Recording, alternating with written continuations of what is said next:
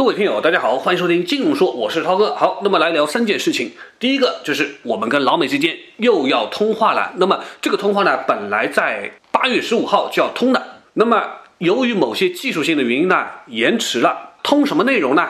还是贸易的问题。因为第一阶段的贸易这个协议达成了之后啊，双方呢是要商量在生效半年后，也就是在八月十五号，大家开个会。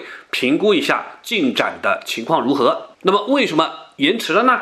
川建国当时给出的解释是：我现在并不想和中国谈这个问题了。中国的这个 COVID-19 的问题把美国害惨了，什么了？不想谈这个问题。那么我们这边的理由为什么延迟了呢？是因为大家都知道有一个北戴河的神秘会议嘛，对吧？这个按惯例年年都要有，所以呢，今年开的比较晚，八月十五号呢，这个会呢还没搞定。那现在呢？搞定了，现在呢会也开完了，方向呢也定了啊，终于可以好好的按照新的思路，对吧？新的方向去跟你谈一把了啊。所以呢，双方又确定了这件事情。本来说要谈到后来又不谈，到后来又谈了，又要准备谈，最终还是彼此需要这么一个简单的逻辑。别看川建国嘴巴讲得很硬，但是实际上呢，他对我们的表现还是非常的满意的，因为美国的白宫高级顾问，这个叫拉里库若德。他呢之前就表示啊，川建国对于我们在兑现这个协议以及购买美国商品的进度还是感到满意的。那么怎么个叫满意法呢？中国买了老美百分之四十以上的出口商品，相比之下呢，二零一七年我们只买了百分之二十，是不是很大的跨越？但是呢？我们说进度上呢还是略显落后的，因为按照相关的协议的说明，我们呢今年要比二零一七年呢要增加七百七十个亿的采购，二零二一年呢要比二零一七年呢还要多采购一千两百多亿。那么当然，因为今年受到疫情的影响啊，进出口呢都是受到一定的拖累的嘛，所以呢要达成第一年的这个进度的目标呢，还是需要加把劲的。我们目前的表现还 OK，对吧？随着我们的经济复苏，采购的力度已经加强了。就在上周，老美的农业部就说，他们向中国出售了十二万吨的大豆，这是连续第八个工作日与中国买家完成的大额的订单。你看看厉害不厉害，对吧？同时呢，我们也答应向老美去买原油。川建国心里那个叫开心啊，对吧？谈就谈呗，还是很好的嘛。他就希望我们买买买，帮助他的农民。帮助他的这个原油生产商，然后呢，他就能连任了嘛啊！但不管我们说啊，开会也好，不开会也好，这都说明，不管模棱两可到什么程度，目前两方面都没有想要放弃这个协议，因为放弃对两方面都没有好处。为什么这么说呢？因为对我方而言，放弃肯定会激化矛盾，因为目前大家都知道摩擦比较多，也是处于历史的低点。如果硬碰硬，看不到有什么好处。而对老美而言呢，如果他说放弃协议了，民主党那边肯定就会对他出手，就会攻击他。因为当初你搞了这么多的事情，最后你说不搞了，那所遭那这个贸易的这个问题遭受到的损失痛苦，你就要承担责任了嘛。不管怎么说，谈终究还是要谈的，双方也没有任何的一个计划说现在要放弃或者终止这个协议。至于那个 Sleepy Joe 啊，那个打瞌睡的拜登啊，他呢虽然一直批评川建国的这个政策啊，他说如果他能上台，对吧，他就会重新评估这个协议，但是他并没有说取消，也并没有说不搞。从这样的一个角度上来看，不管是谁在十一月后准备上去了，或者继续在位子上，这个贸易的纠纷仍然会继续发生，所以这是一个长期的行为，所以倒不如跟熟悉的对手继续谈一把嘛。接下来再说另外一件事情啊，这两天炒得比较热的就是民间借贷利率定调了，它从原来的上限百分之二十四到三十六，大幅下降到以一年期的 LPR 的利率的四倍，也就是目前的百分之十五点四作为一个标准了。因为在这之前，年息超过百分之三十六的，法院肯定不支持；年息在二十四到三十六的。可以协商来操作，年息二十四以下的，法院绝对支持要还的，欠钱不还都得强制执行，对吧？那么现在呢？按照现在的一年期的 LPR 利率的四倍，只要民间的借贷利率超过百分之十五点四，那你就是非法放贷了。那么我们说啊，十五点四它不是一个死的数字，因为它是按照七月二十号的 LPR 的利率算出来的。如果 LPR 的利率每个月都有调整，那么未来 LPR 它就是一个浮动的利率。如果 LPR 继续下降，那么这个四倍的放贷利率会更低，这可是一个大事情了。特别是对于非持牌的金融机构来说，可能就是个灭顶之灾了，因为空间利润肯定没有了嘛。那么我们说 CF 啊，为什么要出这样的规定呢？第一，为了打击民间金融里面的那些个暴利人群啊，规范一下不合理的这个利率。因为很多时候我们说民间的借贷啊，基本上会超过百分之三十六的，这都是行规，你敢不还试试看，对吧？就暴力催收了。而且以前我们说你去借钱，基本上没有低于百分之二十四的，现在呢直接给你拉掉一大半，那你说这还怎么玩？那么另外为什么这么做呢？就是为了刺激经济嘛，因为利率控制住了，那么更多的人能够借到。更便宜的钱了，就可以解决周转的问题了，就可以促进实体经济的发展了。那么最高法呢也说了这么一个解释，他说啊，大幅降低民间借贷利率呢，这样的一个司法保护的上限呢，就可以降低中小微企业的融资成本，引导整个市场的利率下行，同时呢，还可以规范民间的借贷活动，并推行利率的市场化，都是有目的的。所以民间的借贷机构呢，肯定是很难玩了。那么持牌的机构呢，对吧？我们说还有正规军，那他们的日子其实也不会好过，因为如果说啊，按照百分之十五点四目前的这么一个四倍的 LPR 的利率的标准，对我们说就银行而言，很多时候我们都知道，这个信用卡的业务啊，本来就是超过这个数字的，对吧？你说整改整改之后呢，当然还可以继续做现金贷的业务呢。就需要大幅度的降价了，对吧？那这个利润的空间怎么算？还有大额的现金贷的部分，对吧？一般银行放贷利率通常设定在二十四以内，信托、消费金融公司出于金融风险的考虑，以及坏账的覆盖，还有利润的需要，那么基本上呢，它就得设在二十四到三十六之间的这么一个区间在波动。所以你说低于百分之二十四，基本上要赚钱是很难的了。而且我们也都看到啊。消费金融公司那些个所谓的贷款产品，什么借呗啦、微利贷啦、花呗啦、白条啦、信用卡分期啦、取现的手续费啦，其实基本上都超过了百分之十五点四了。那未来呢，也得跟着蹭蹭蹭下来了。当然，对我们来说是好事嘛，利息就不用那么多了嘛。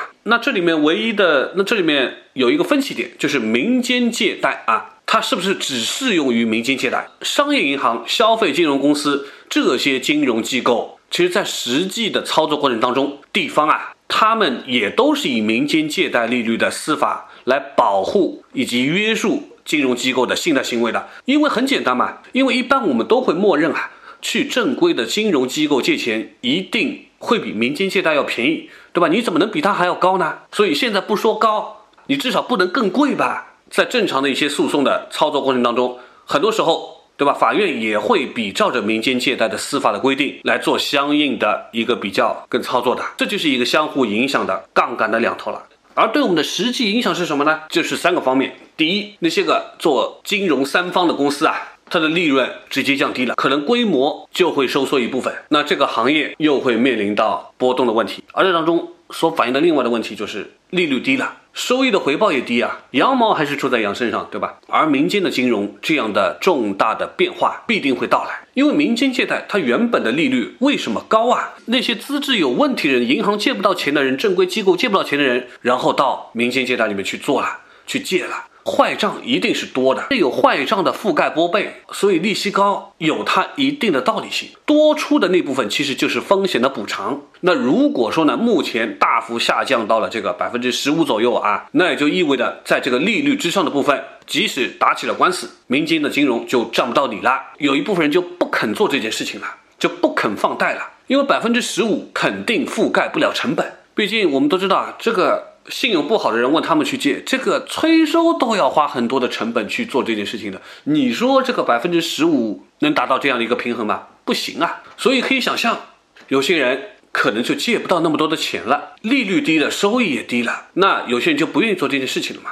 所以说，借贷也是一种生意。对于金融机构来说，风险没变，它的利润变薄了；而对于三方的机构来说，风险还是那么大，利润又变薄了。那么这要怎么弄呢？所以这样的一个定的调的利率，这个民间利率啊，综合来说喜忧参半。对于我们正常人肯定是个好消息，借呗花呗什么呗，利率都可以下掉下来。而对于缺钱的人呢，特别是缺钱做生意的人来说呢，可就不是好事情了。大量的助贷公司退出的话，钱更难借。对于要借钱的人来说，成本反而上升了。那我们说这样的规定实施之后，它有一个时效性吗？有。按照新的说法，法院在新受理的民间借贷的纠纷案件中。就可以用现在这个新的利率规定了。你以前借的，你现在有纠纷了，你认为超过了这个数了，你去了法院，那正好这个还钱的成本就妥妥的下来了，是不是很棒棒？所以说影响已经产生了。我们接着看吧，我们接着，那么再说一下关于注册制的问题啊。下周一就是二十四号，创业板注册制首批企业就要上市了，大家又可以进去炒一把了。但是呢，风险也来了。创业板之后的新的上市的公司啊，按照新的规定，二十四号开始前五个交易日不设涨跌幅了，并且之后的涨跌幅也会被打开，从百分之十变到了百分之二十，包括现有的存量公司。也就是说，下周一开始，创业板的涨跌幅就会上调到百分之二十，这是给创业板带来的最大的变化。波动也会随之加大，因为市场会更活跃，引来更多的游资来进行炒作。那对于普通韭菜来说呢？对于想要投机的人来说呢？风险急剧上升，涨跌都是百分之二十。你买个股的话，一天最多能亏百分之四十。所以对于那些投机炒作的人来说呢，这可就是很难办的事情了。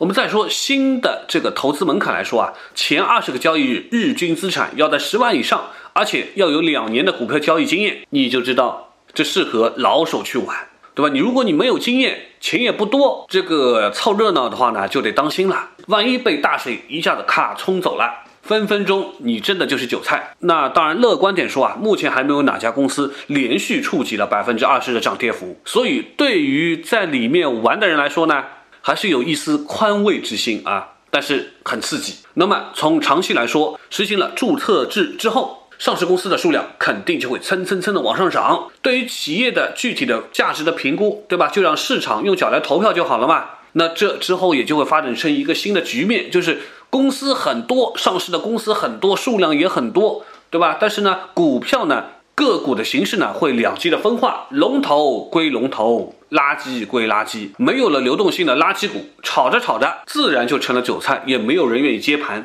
所以说，各式杂七杂八的。到了这个市场里面，你说是不是很刺激？风险也很大。如果愿意搏一下，对吧？涨的也多，亏的也多，各安天命。那么胆小的呢，经不起这样波动的呢？涛哥还是觉得还是老老实实的正儿八经的炒点正常的股票吧，或者说买点基金也行吧，做做组合的配置，长期持有折腾折腾也行。那么说到这个问题，涛哥还是比较偏爱军工股啊。高科技啊，还有黄金，对吧？尤其是 ETF，高科技就不用多说了，内循环嘛，大家都得自给自足，所以科技就要硬起来，这是个长期的概念。军工和黄金呢，也一定会涨，也是一个长期性的涨势。为什么这么说呢？因为就在七月份的时候，我们的有关部门开会，对吧？要加强国防军队建设，要搞军队的现代化，强国就要强军，强军就能安国，这样的口号出来了。所以军工板块的投资呢更具长期性，而且军工呢，它呢一般都是由国防预算支出的，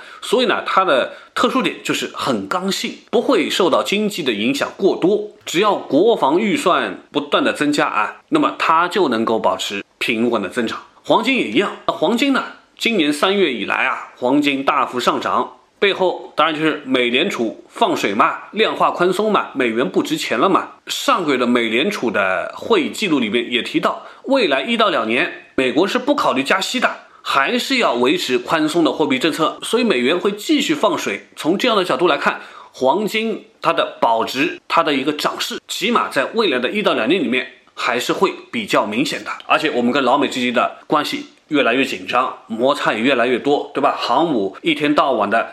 台海、南海各种海在那边绕，所以这两个品种是具有涨势的保证性的。那对于比较稳妥的人来说呢，投资这几个板块准没错了，长期坚持持有就能够获得还算可观的收益吧。